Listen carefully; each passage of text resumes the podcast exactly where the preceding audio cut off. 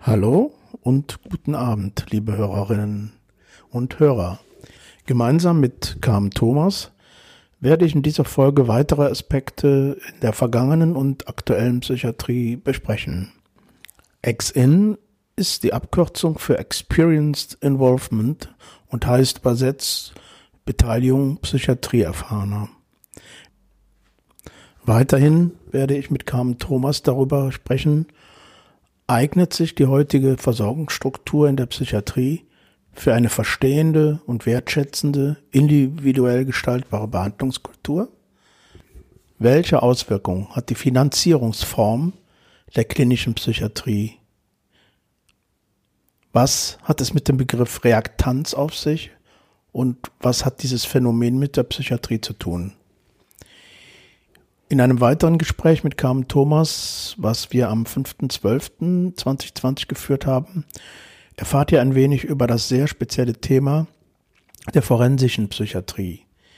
Wie Carmen Thomas mit einem psychisch erkrankten Serienmörder spricht und was die AD-Serie Babylon Berlin mit der alten forensischen Psychiatrie in Düren, dem Haus 5, zu tun hat. Im Musikteil erinnert Christian heute schon mit einem klaren Blick auf das bevorstehende Weihnachtsfest gerichtet, wie wir uns in dieser viruslastigen Zeit mental einstimmen können. Jo, dann los.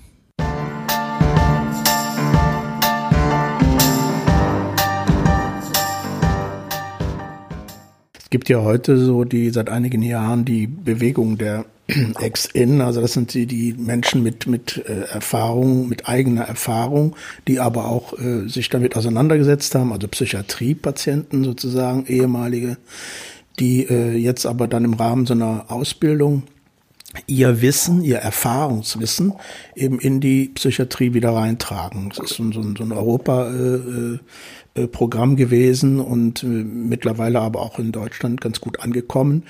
Und die, daran erinnerte mich, ich mich gerade, die äh, versuchen ja eben diesen Sinn, dem Verrückten, diesen Sinn auch zu, den Sinn auch zu erklären, den sie da äh, immer wieder selber erleben. Und das hat mich so in den letzten Jahren sehr beeindruckt, dass da Menschen, die also eben Psychiatrie erfahren oder Psychose erfahren oder Depressionserfahren sind, ihr Wissen reflektieren sehr systematisch und das dann als Bereicherung in die Behandlung einbringen. Das ist noch sehr selten, kommt es vor, kann man sich vorstellen, gibt es viele Berührungsängste, aber ist aus meiner Sicht ein ähm, wichtiger Schritt in, in, in der Richtung einfach auch ein Verständnis, ein ganz anderes, nicht nur ein medizinisches Verständnis zu bekommen. Also das finde ich eine ganz tolle Idee. Das erinnert mich an meine Besuche bei Emotions Anonymous.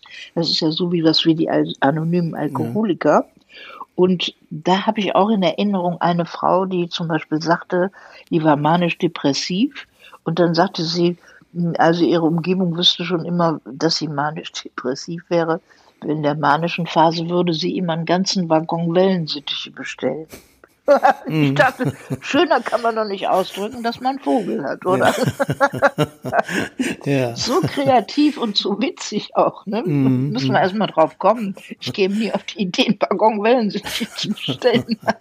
ja, ja, und, und das war auch so beeindruckend, dass diese Leute sich alle da durch diese gegenseitige Beratung, ich habe damals in der Brigitte darüber geschrieben, wie wirksam das ist und wie glaubwürdig.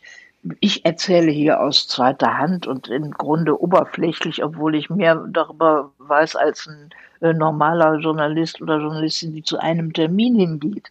Aber dieses tiefe interne Wissen und das dann umnutzen und zu Lösungen verarbeiten und zu Ermutigungen, das finde ich absolut überzeugend. Und da ich ja eine Spezialistin für sich selbst moderierende Gruppen bin, und eine der allerersten Selbsthilfegruppen der, ähm, äh, der Republik gegründet habe.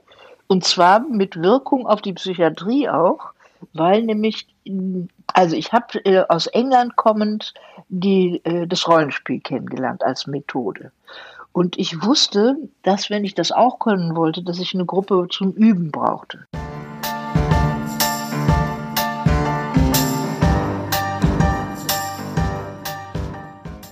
Bin ein, ja, schon ein kritischer Betrachter der, der Versorgungsstrukturen, was Psychiatrie angeht, äh, auch der heutigen noch. Ich sehe natürlich eine, eine deutlich positive Entwicklung in den letzten Jahrzehnten, aber es ist aus meiner Sicht immer noch eine, eine sehr äh, klinikorientierte, kliniklastige äh, Versorgungsstruktur für Menschen mit psychischen Erkrankungen.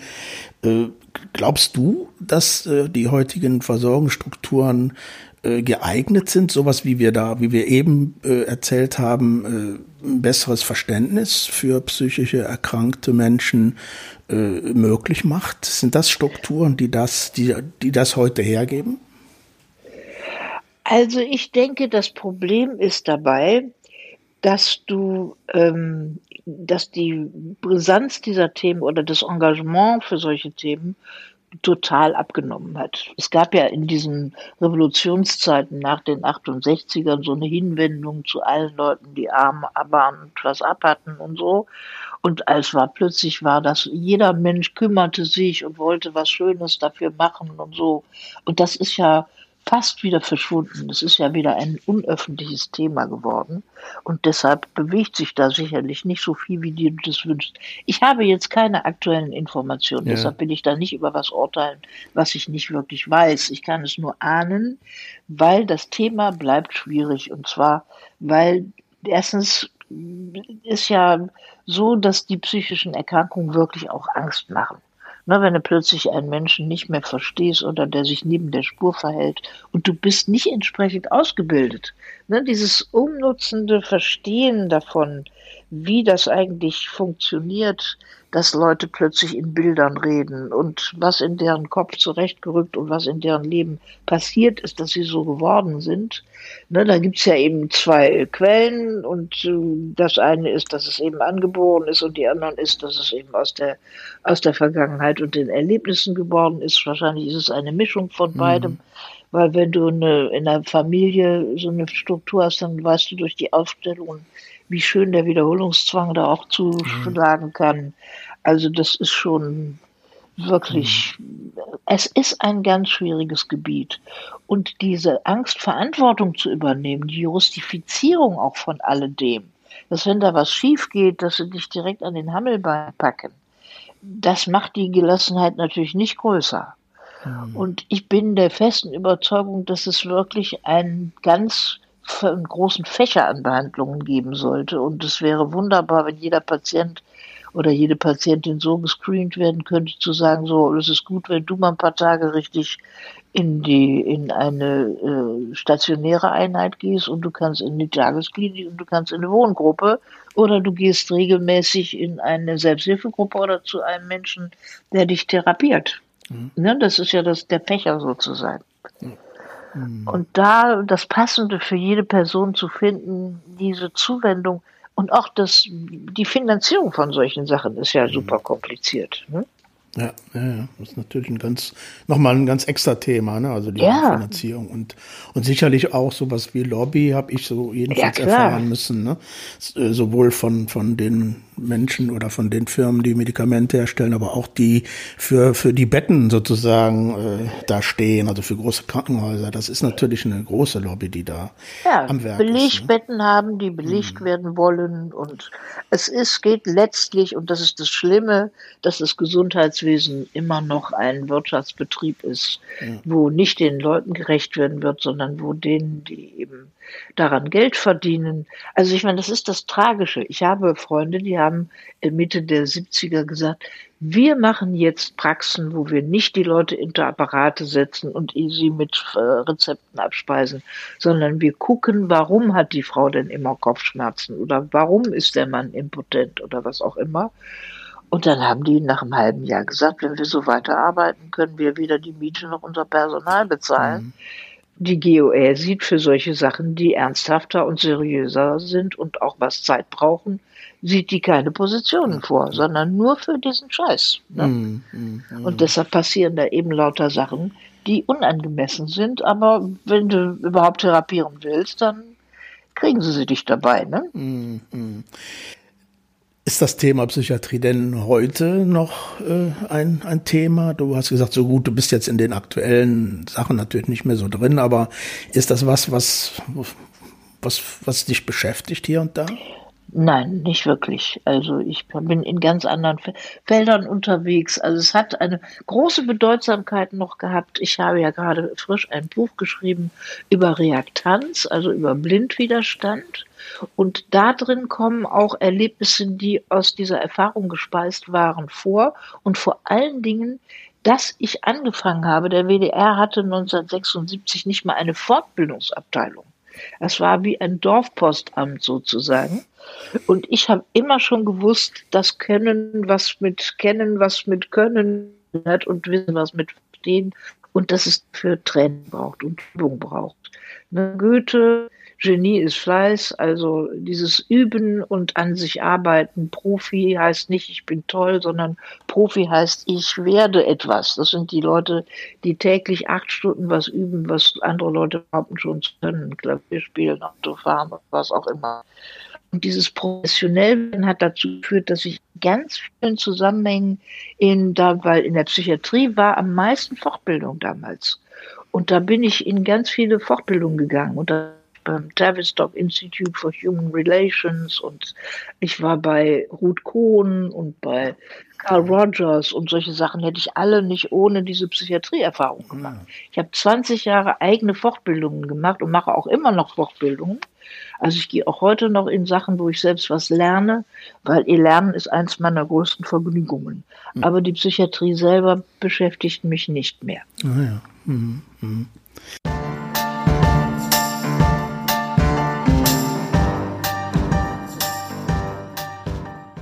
Ich begrüße sehr herzlich nochmal Carmen Thomas äh, zum zweiten Gespräch. Wunderbar, dass du dir die Zeit nimmst. Gerne. Hallo. Schön. Wichtig.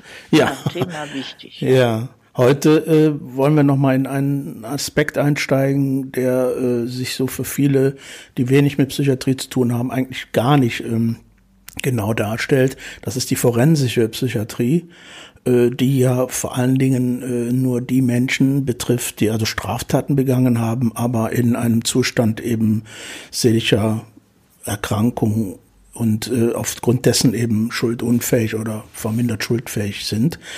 Und diesen Bereich wollen wir heute, da wollen wir heute noch mal ein bisschen mehr einsteigen. Und du hast da äh, auch ganz konkrete Erfahrungen auch aus viel früherer Zeit äh, gemacht. Ja, also ich habe erfahren, äh, dass ähm, in Bayern eine Anstalt für nicht besserbare psychisch kranke Rechtsbrecher äh, gebaut werden sollte. Also eine Institution, wo die nie mehr im Leben rausgekommen wären. Und ich habe dann daraufhin die forensischen Kliniken in Teil in Deutschland besucht und aber auch in Holland.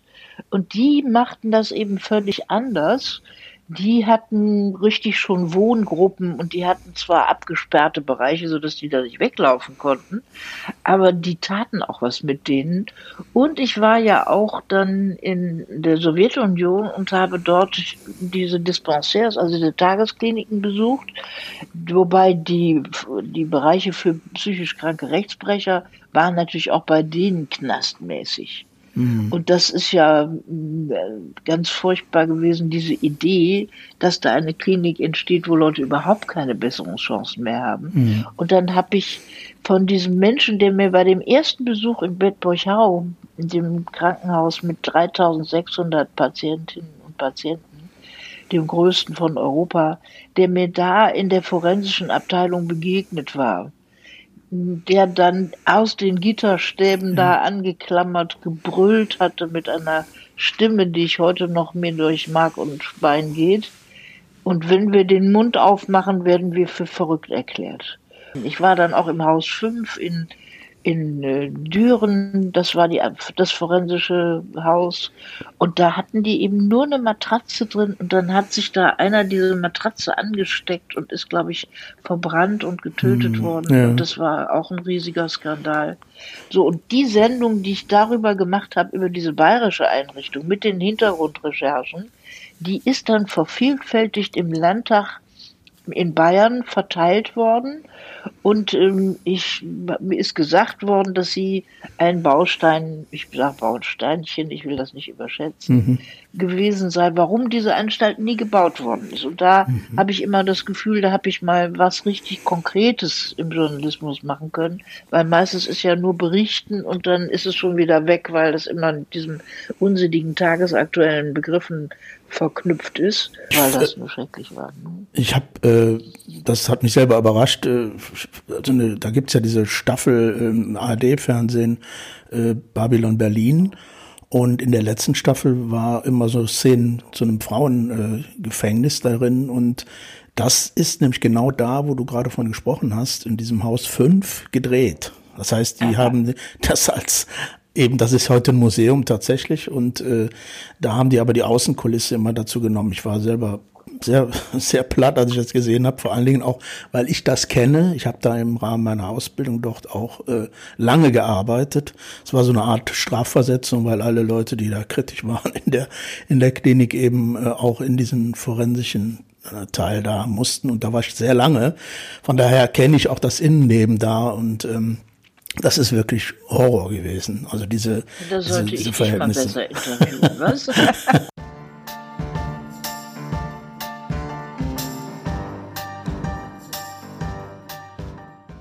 dieser Recherche bin ich auch in Eichelborn gewesen. Ja. Und Eichelborn war das für die Schlimmsten. Und da war unter anderem saß dort Jürgen Bartsch ein. Und das war damals ja, war der in aller Munde weil der hatte, ich glaube, fünf Jungs hatte der äh, in einen Stollen gelockt und die da missbraucht und, äh, und dann in Stücke zerschnitten, weil er nämlich Metzgergeselle war. Aber wenn man dessen Leben wusste, und also, und die, ich habe dann, die durften mich da eigentlich nicht reinlassen, das hast du mich ja schon beim letzten Mal gefragt, mhm. ähm, die haben aber gewusst, wie wichtig das war und die wussten eben auch, dass der da überhaupt nicht reingehörte in Wahrheit weil das war eigentlich so ein offenkundiger Fall, dass der bei einer psychisch kranken Adoptivmutter aufwuchs, die den jahrelang im Keller, im dunklen Keller eingesperrt mhm. hat, mit einem Waschzwang und Reinlichkeitszwang und äh, den haben sie sowas von furchtbar misshandelt. Und dann haben sie ihn in ein Heim gegeben, in ein katholisches, und zwar aber dann nicht streng genug. Und dann haben sie ihn das in dieses Don Bosco Heim gegeben, wo mhm. er dann auch von einem Priester missbraucht worden ist. Also diesem armen Kerl sind so furchtbare Sachen passiert. Und als ich dann den da interviewen durfte, es gibt auch irgendwo noch das Band, das ist leider nie gesendet worden, ähm, da weiß ich noch, dass der ich wusste sofort, dass der, der hatte zwar wirklich diese Furchtbarkeitsecke, dass der Leute umgebracht hat, aber wenn man das sieht, was sie mit ihm gemacht haben, er hat eigentlich das wiederholt, was so ungefähr mit ihm passiert war. Und ihn zu treffen und, zu merken, dass ich selbst Angst hatte, dass ich dachte, überfällt er dich jetzt oder so. Mhm. Dann habe ich nochmal so gemerkt, wie infektiös die Ängste da auch sind. Und dann habe ich ein ganz zivilisiertes und äh, verstehendes Gespräch versucht mit ihm zu führen. Das heißt, versucht, das war, war so, dass er sich vollkommen verständlich machen konnte und ich auch bei der tobenden Menge da draußen vor der Tür, wo wir waren, wir waren in so einer vergitterten Zelle sozusagen, mit einem Bett allerdings schon mal drin und nicht nur einer Matratze auf dem Boden. Und draußen rumorten also Leute, die rumschrien und richtig gerade äh, Floride psychisch krank waren. Und also das war so furchtbar. Es hat mich so gedauert, mhm. wie diesen Menschen, also dir kann man einfach nur sagen, wie gut es dessen Kastration schiefgegangen ist und der dann auf dem Tisch geblieben ist, weil der hatte nur ein Leben in Furchtbarkeit vor sich. Ja, da, mir hat schon was ausgemacht, da nur zwei Stunden zu verbringen. Und der war da den ganzen Tag mit diesen Menschen, die alle sich natürlich nicht kontrollieren, beziehungsweise dann vollgestopft wurden mit Medikamenten, sodass sie die Klappe hielten. Also es war sehr, sehr berührend. Aber wie spricht man mit so jemandem? Also ich meine, das ist ja so Leben. Wie mit dir jetzt. ja, ja, okay. Aber äh, ich meine, jetzt mal ab jenseits der Vorurteile, die man natürlich alle irgendwie in uns haben, aber da war ja noch diese Geschichten, also diese, diese Tötungsdelikte sozusagen, das ist ja alleine für sich schon, schon beunruhigend, finde ich so. Ja, wobei ich habe ihn nicht auf seine Taten angesprochen, sondern ich ja, habe ihn okay. auf sein Ist-Leben angesprochen ja. und auf das, was ihm in der Vergangenheit eben alles passiert war. Ach so. Also dessen Leben war eine einzige, von der ersten Sekunde an war das eine einzige Furchtbarkeit. Hm. Also er hm. kann einem wirklich nur, nur leid tun und wie so Zwänge entstehen und wie ein Leben einen Menschen eben so entstellen, dass er dann solche Dinge tut und das eigentlich völlig logisch wird dann, wenn ja, man ja. sich da reindenkt. Ne? Ja, dass das, das Abstruse eigentlich verliert, so abstrus es ist. Es verliert das Abstruse, wenn man weiß, was diesem Jungen alles angetan worden ist. Genau. Und, und was, wie, wie lange hast du denn mit dem gesprochen oder wie, wie muss man sich das vorstellen? Also ich glaube, eine Stunde oder sowas Ach, war das mindestens, ja. Und in also der Zelle sozusagen drin. Und in der Zelle drin, ja. Wir waren auch ganz ungestört, weil ich habe gesagt, also wenn, dann würde ich nur mit ihm reden, wenn da jetzt keiner dabei säße. Ja. Und dann haben die mich da auch allein gelassen. Also mhm. dann dachte ich auch, schon mal vor, der fällt dich jetzt an ne, ja. und tut dir was. Ja. Aber dann war irgendwie, der war mhm. so ein ganz bescheidener und und stiller Junge eigentlich. Und ähm, also es wurde so verstehbar, was mhm. mit ihm war. Stell mal vor, du wirst als drei, vier, fünf, sechs, siebenjähriger, die haben ihn sieben Jahre im Keller gesperrt. Ja, das ist nicht zu vorstellen. Stell dir das mal vor. Mhm, lieber nicht, ne. Mhm. Und, und dann dauernd und ihn dauernd geschlagen und misshandelt und so. Also wirklich unglaublich, was es für Verhältnisse gibt. Wirklich. Ja, Da muss man krank werden. Und ich meine, es ist furchtbar, wenn es für die Eltern von den Opfern, ja, das tut mir natürlich klar. super, super leid. Und auch um die, um die vier Jungs, denen das passiert ist. Aber es ist immer zweiseitig und es ist wichtig, beide Seiten zu betrachten. Ja, ja. Ich meine, da kann man ja auch wirklich sagen, dass, dass es eigentlich gut ist, dass auch die im Rechtssystem hier bei uns diese Möglichkeiten bestehen. Auf der anderen Seite sind diese Menschen natürlich, wie du eben auch schon sagtest, äh, stell mir vor, der hätte da bleiben müssen, was ja furchtbar gewesen wäre. Aber das ist ja für viele, für viele äh, psychisch kranke Rechtsbrecher ja der Fall, dass die sehr, sehr lange dann in solche solchen Verhältnissen bleiben müssen. Ja, das habe ich dann auch erst verstanden, dass dann oft Knast besser ist, weil da kannst ja. du das Ende absehen, während du das eben nicht absehen kannst, wenn du da in der Psychiatrie bist. Das kann unter Umständen dann lebenslang sein. Ja, ja. Aber das muss ja regelmäßig dann von einem Richter geprüft werden. Genau, und da ist zumindest eine Chance, dass es irgendwann endet. Aber es ist so schwer, auch die Verantwortung dafür zu, in, zu übernehmen. Denn wenn ein Mensch so entstellt wurde, dann ist da ja das Drama, dass der da nichts für kann, dass es ihm passiert ja. und auch im Grunde nicht für die kranken Taten, die der dann begeht. Aber du willst ja natürlich nicht, dass der frei rumläuft und weiter kleine Kinder abschlachtet. Ne? Ja, ist ja klar. Ja, es ist so ein ein ganz, ganz schwieriges Thema. Und diesen Schutz der Gesellschaft finde ich genauso wichtig, aber eben auch nicht einfach dieses Opfermäßige und sich daran weiden, was der alles Schreckliches gemacht hat und so, was dann ja die Presse in unverantwortlicher Weise getan mhm. hat. Mhm. Ja. Aber da, dazu gehört natürlich auch eine, eine Wertschätzung oder eine Haltung zu haben, die einfach Wertschätzung beinhaltet, egal jetzt, wer dir da gegenüber sitzt. Ne? Das erstmal grundsätzlich einen Respekt auch zu haben. Ich glaube, das war so, so ein, das ist der Schlüssel am Ende ja, dass man sich dann auch traut, äh, mal auf die Biografien der Menschen auch näher eingehen zu können. So mein Eindruck, ja. ne? Ja, wobei eben die Falle ist, dass auch wenn du das verstehst, ändert das ja nichts daran, dass die Wiederholungsmöglichkeit so groß ist, dass du dann eben Konsequenzen auch tragen musst die eben ganz schwierig sind, weil es gibt ja genügend Fälle, die beweisen, dass dann jemand entlassen wurde und zack ist er rausgegangen, hat wieder eine Frau vergewaltigt ja, oder sowas. Ja, ne? mm, mm, ja. Es ist so ein schwieriges Thema nach allen Seiten, aber ich finde dieses Kapieren, wie eben dass im Grunde es müsste ganz früh die Begleitung bei Familien, wo abzusehen ja. ist, dass da Furchtbarkeiten laufen, müsste mit der Geburt der Kinder eine Begleitung einsetzen, damit nicht dieser Wiederholungszwang, ne, die ist ja. ja klar, dass geschlagene Kinder weiter schlagen als Erwachsene und vergewaltigte Kinder weiter vergewaltigen. Und der Schlüssel war für mich mal zu erfahren, dass das eben eine Möglichkeit ist, ich muss mal eben husten, dass das eine Möglichkeit ist, den Eltern zu sagen, guck mal, so schlimm war das gar nicht, was ihr mir da angetan hat. Ich mache das jetzt auch. Ja. Also, dass es ein Stück Liebe den Eltern gegenüber ist, warum dieser Wiederholungszwang überhaupt stattfinden kann. Mhm. Das hat mir das am meisten einsichtig gemacht, weil ich dachte immer, ey, die haben doch gelitten wie die Hunde, wenn ihnen das passiert ist. Wieso machen die das nochmal? Mhm. Aber Kinder wollen immer ihre Eltern retten. Die stehen immer hinter den Eltern zurück und deshalb wäre für mich die einzige Lösung ganz früh, das hat ja auch der Kriminologe Christian Pfeiffer mal beforscht, dass es diese ganz frühe Begleitung in Problemfamilien, wo, man, wo in ganz frühen Phasen schon klar wird, hier braucht es Hilfestellung.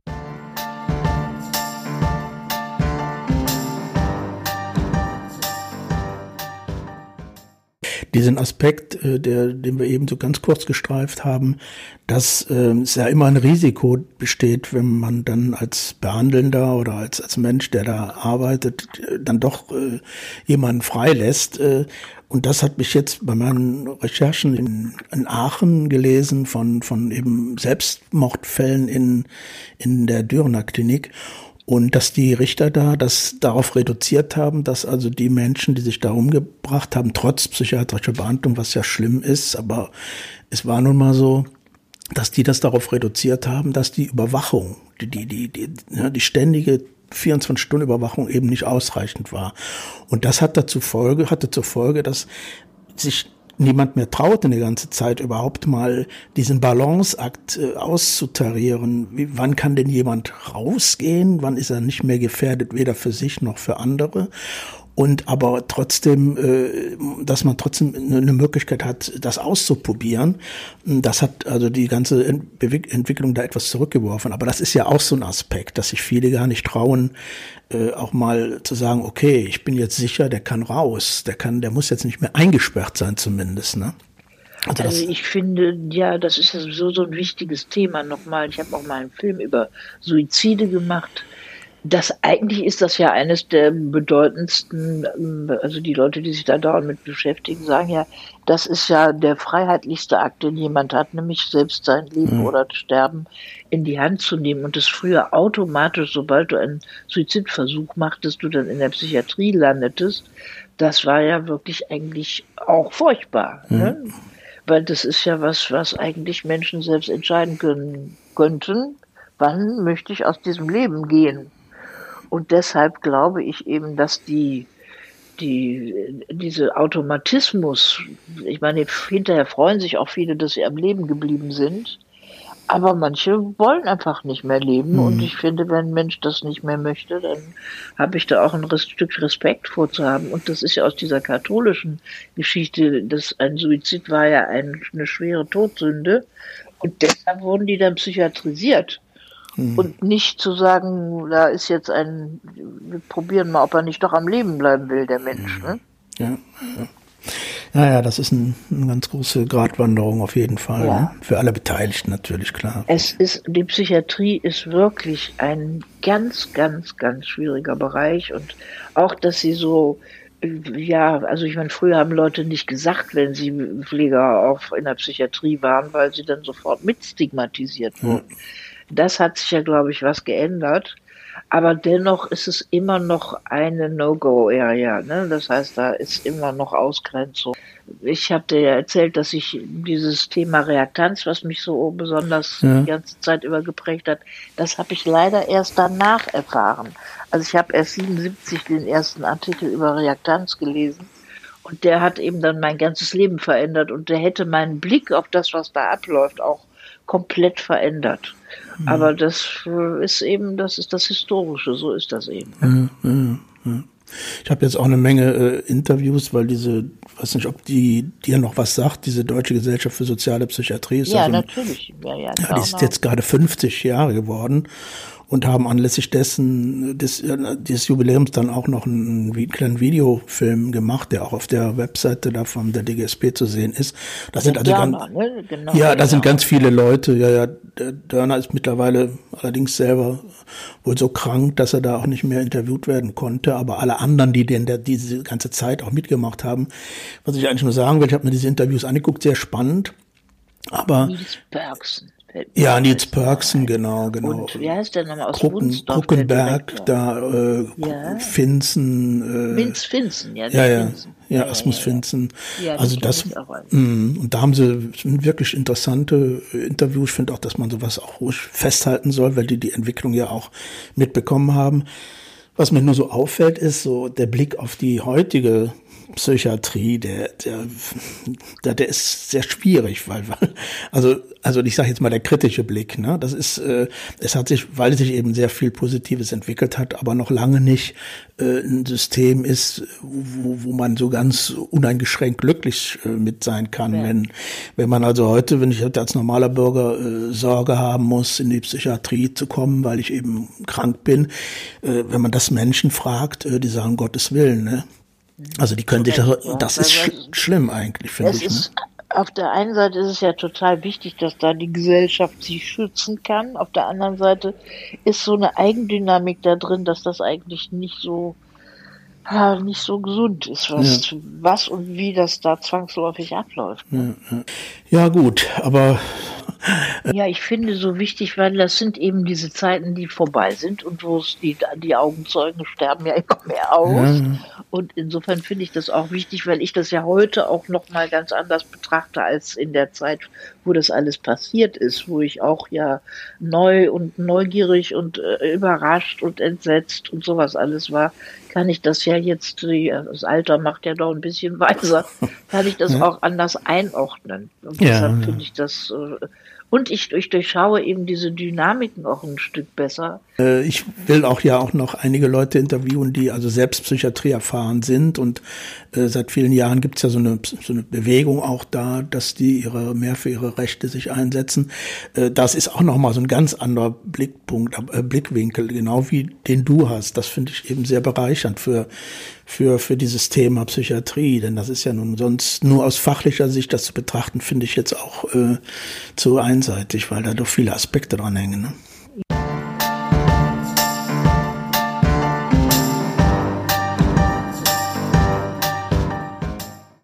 Wenn ihr also die Serie Babylon Berlin, die im ARD lief, gesehen habt, dann wird doch das Gebäude der forensischen Psychiatrie in unverändertem Zustand gezeigt.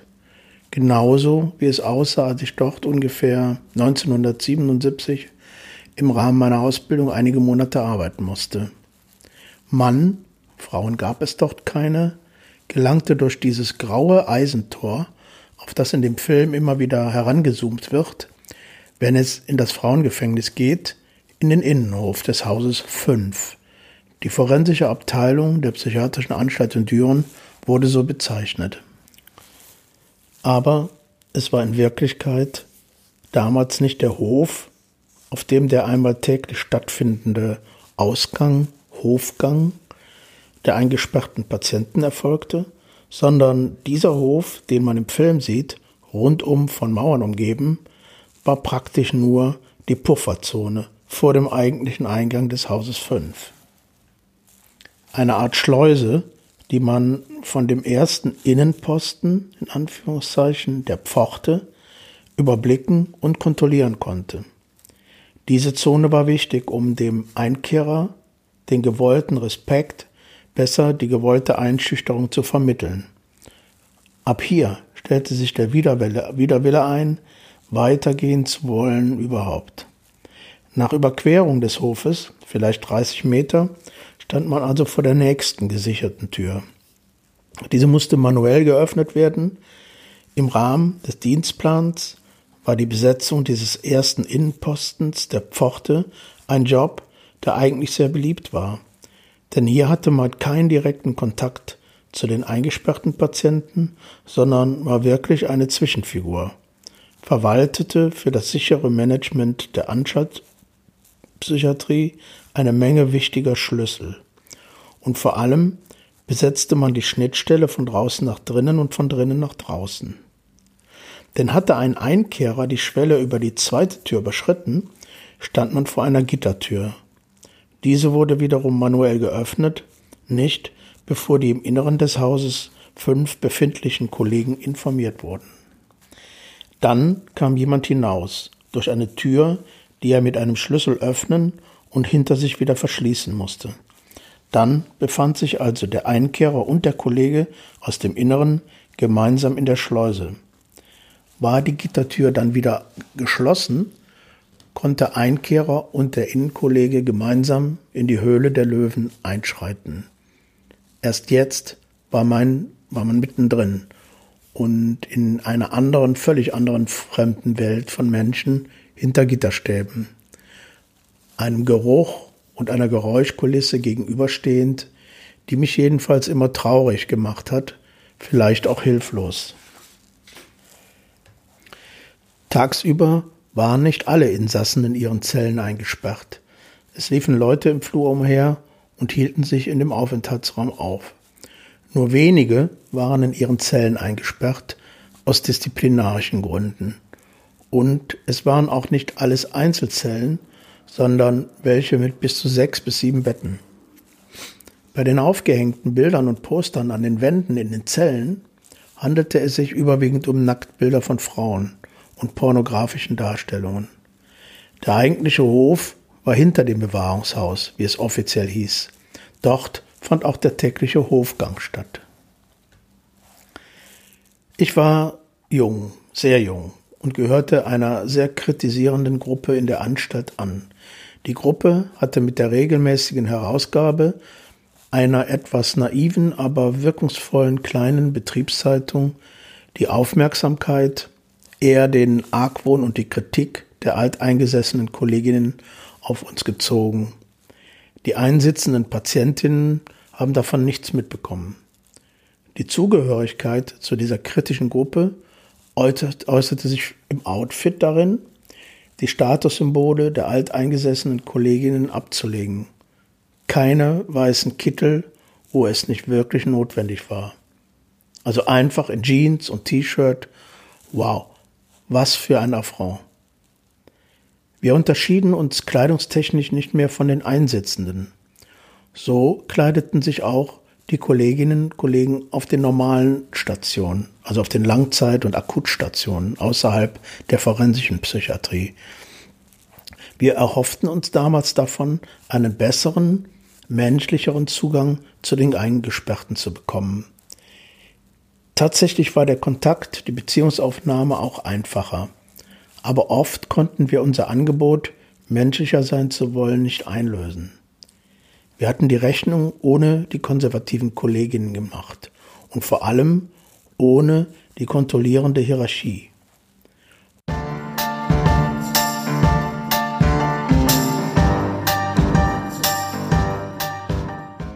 Unser Verhalten reichte aber aus, große Unsicherheit in das mehr als 100 Jahre alte Getriebe zu bringen.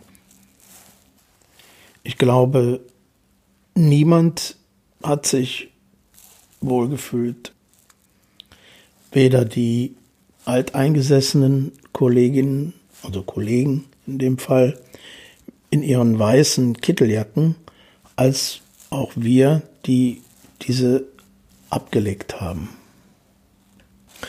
Ich weiß nicht, ob die eingesperrten Patienten diese Irritation und diese Spannung zwischen diesen beiden Gruppen tatsächlich wahrgenommen haben.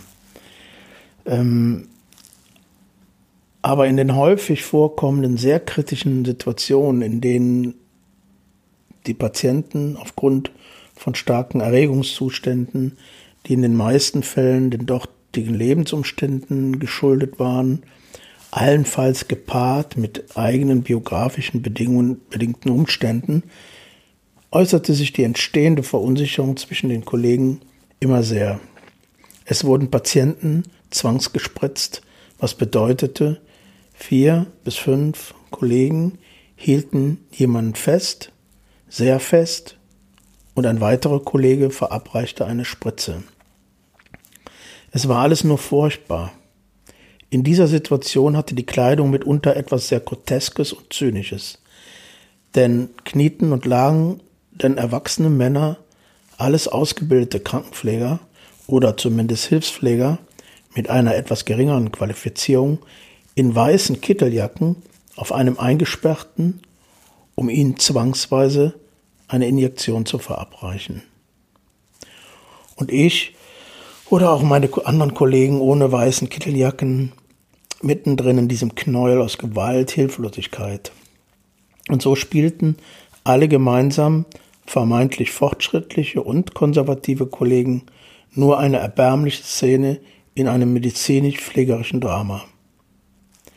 Dem eingesperrten Patienten wurde auf diese brutale Weise sehr, sehr deutlich gemacht, wie eine Ruhigstellung in diesem eben medizinischen Betrieb mit Medikamenten erfolgt. Aber die Applikation, die Darreichungsform, auch eine Unterwerfung unter das gesellschaftliche System ist. Ich habe diese zutiefst unmenschlichen Situationen, die in meinem Empfinden nichts, aber auch gar nichts mit Medizin oder sozialer Psychiatrie zu tun haben, besonders in meiner Beschäftigungsphase in der Klinik immer wieder erlebt. So auch in den nicht forensischen Abteilungen, was dort noch viel krasser widersprüchlich war. Einigen meiner damaligen alteingesessenen Kollegen merkt man besonders an, dass sie ihren ganzen Frust und ihre Aggressivität in diese Kampfsituationen ausließen. Und in dieser Situation erstickte, erstickte in mir jedes Mal die kleine Hoffnung, dass auch die Gewaltsituation in der Psychiatrie, die es leider immer wieder mal geben kann, irgendwann eine praktikable Alternative erfahren könnte. Es gab auch deeskalierende Kolleginnen, die in ihrer Macht stehenden Einwirkungsmöglichkeiten nutzten, dass sich solche Situationen nicht entwickelten oder zuspitzten. Die Grenze auch ganz anderer Vorgehensweisen bei gestressten Patientinnen zu entwickeln, war eindeutig die Institution Anstalt, die ihre Vorgaben und Umsetzung von Ordnung und Sicherheit allerdings im Rahmen der Trägerschaft und der Justiz vorgeschriebenen bekam. Die Justiziabilität und die Ökonomisierung, vor allem seit den 1990er Jahren, sind Mühlsteine um den Hals der Reformbewegungen in der Psychiatrie bis heute. In einem 2018 veröffentlichten Buch Leben in Haus 5, die Geschichte des Bewahrungshauses in Düren, Zeitzeugen berichten über 1950 bis 1986, im Psychiatrieverlag Köln erschienen, herausgegeben von Erhard Knauer, ärztlicher Direktor der Rheinischen Kliniken Düren von 1988 bis 2010, sind viele Einzelheiten und Fotos zum Alltag dort in der forensischen Psychiatrie und auch eine historische Einordnung sowie die spezielle Beziehung von Presse und Psychiatrie dargestellt.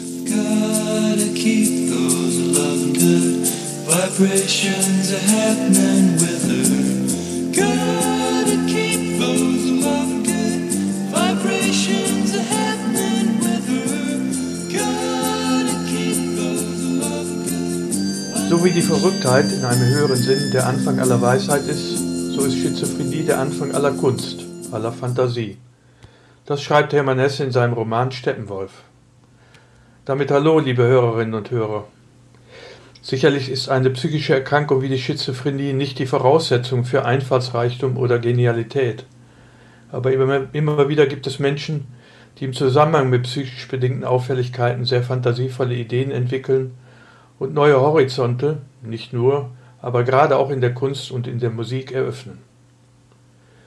Um dies an einem Beispiel deutlich zu machen, habe ich zu der heutigen Weihnachtsausgabe des Podcasts ein kleines Stück Musikgeschichte mitgebracht, was mir besonders am Herzen liegt und euch in dieser sonderbaren und reizarmen Weihnachtszeit 2020 für etwa dreieinhalb Minuten gute Stimmung oder im Original ausgedrückt Good Vibrations bereiten soll. Mit seinen Songs schuf der 1942 in Kalifornien geborene Brian Wilson in den 60er Jahren seiner Fangemeinde, gerade hier in Europa, eine perfekte Traumwelt von Sommer, Sonne, Strand und Surfen mit Hits wie Surfing USA oder California Girls. Zusammen mit seinen zwei Brüdern, einem Cousin und einem Schulfreund brachten die Beach Boys insgesamt 16 Songs in die Top 40 der US-Hitparade. Brian selbst war unsicher und schüchtern, hatte Angst vor dem Wasser und wäre nie auf ein wackeliges Surfbrett gestiegen. Er lebte in seiner ganz eigenen Welt, die schon früh von psychischen Auffälligkeiten geprägt war und in der die Musik eine wichtige Rolle spielen sollte. Schon während der Kindheit fanden die Ärzte heraus, dass Brian auf seinem rechten Ohr taub war. Einige Jahre später, er war gerade 20 Jahre alt geworden und hatte schon eine Reihe von Hits komponiert, wurden eine Aufmerksamkeitsschwäche und psychotische Symptome wie zum Beispiel Stimmenhören deutlich. Drogen wie LSD oder Kokain kamen in Zeiten steigender Popularität dazu, was dann letztendlich nicht ohne Folgen blieb. 1964 kam er während einer Tournee in eine schwere psychische Krise, die ihn dazu zwang, längere Zeit nur noch im Studio als Komponist und Produzent zu arbeiten. Er begann sich von den seichten Surfer-Themen und Melodien zu verabschieden und wollte künstlerisch anspruchsvollere Musik schaffen, was ihm dann auch mit dem Album Pet Sounds gelingen sollte. Mit der Musik dieses Albums betrat Brian Wilson musikalisches Neuland mit komplexen, teils aus Jazz und Klassik entlehnten Harmonien und Rhythmen. Der Dirigent Leonard Bernstein nannte Wilson in der Folge einen der größten Musiker des 20. Jahrhunderts und Paul McCartney gab zu, dass Pet Sounds das berühmte Album Sgt. Pepper's Lonely Hearts Club Band maßgeblich mit beeinflusst hatte. Seine besonderen Fähigkeiten machte Brian Wilson im Übrigen auch bei der Produktion der Songs im Studio deutlich. Während bis dahin normalerweise die Lieder am Stück aufgenommen wurden, ging Wilson dazu über, einzelne Versatzstücke aufzunehmen und diese dann später wie Puzzleteile zusammenzusetzen. Des Weiteren nutzte er geschickt neue Klangobjekte wie Wasserkrüge, Hupen oder ein super teures, eigens entwickeltes Instrument, das elektrische Tannerin, mit dem man Sinustöne erzeugen und deren Tonhöhe variieren konnte. Einem Vorläufer also des späteren Synthesizers. Am besten deutlich wurden diese neuen Klangelemente in dem Song, den ich euch heute vorstellen möchte und den Wilson selbst als Taschensymphonie bezeichnete.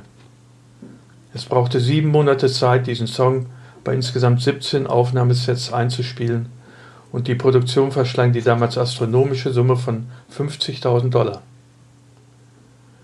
Aufgrund der langen Produktionszeit konnte er dann nicht mehr mit auf das Pet Sounds Album und wurde deshalb direkt nach dem Album als Single veröffentlicht.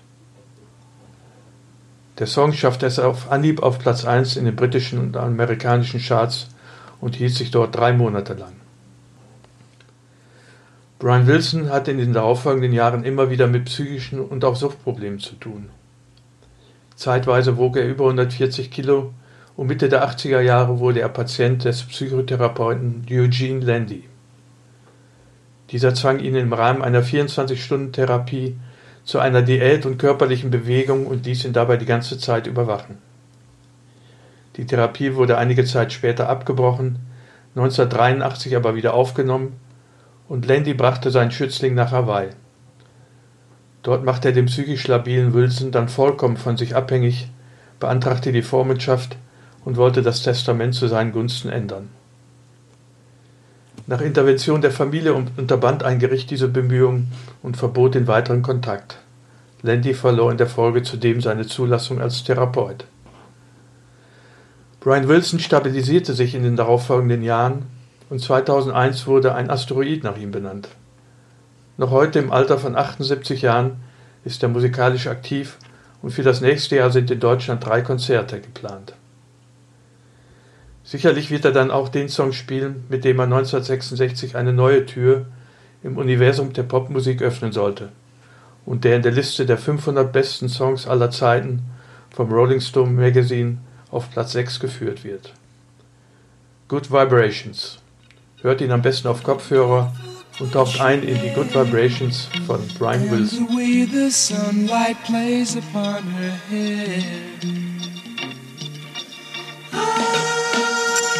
hear the sound of a gentle word on the wind that lifts her perfume through the air.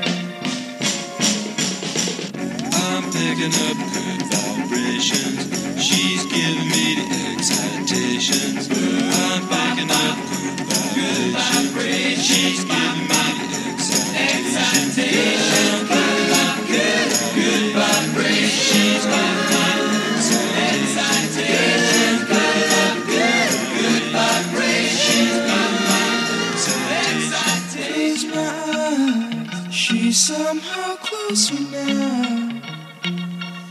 Softly smile, I know she must be kind.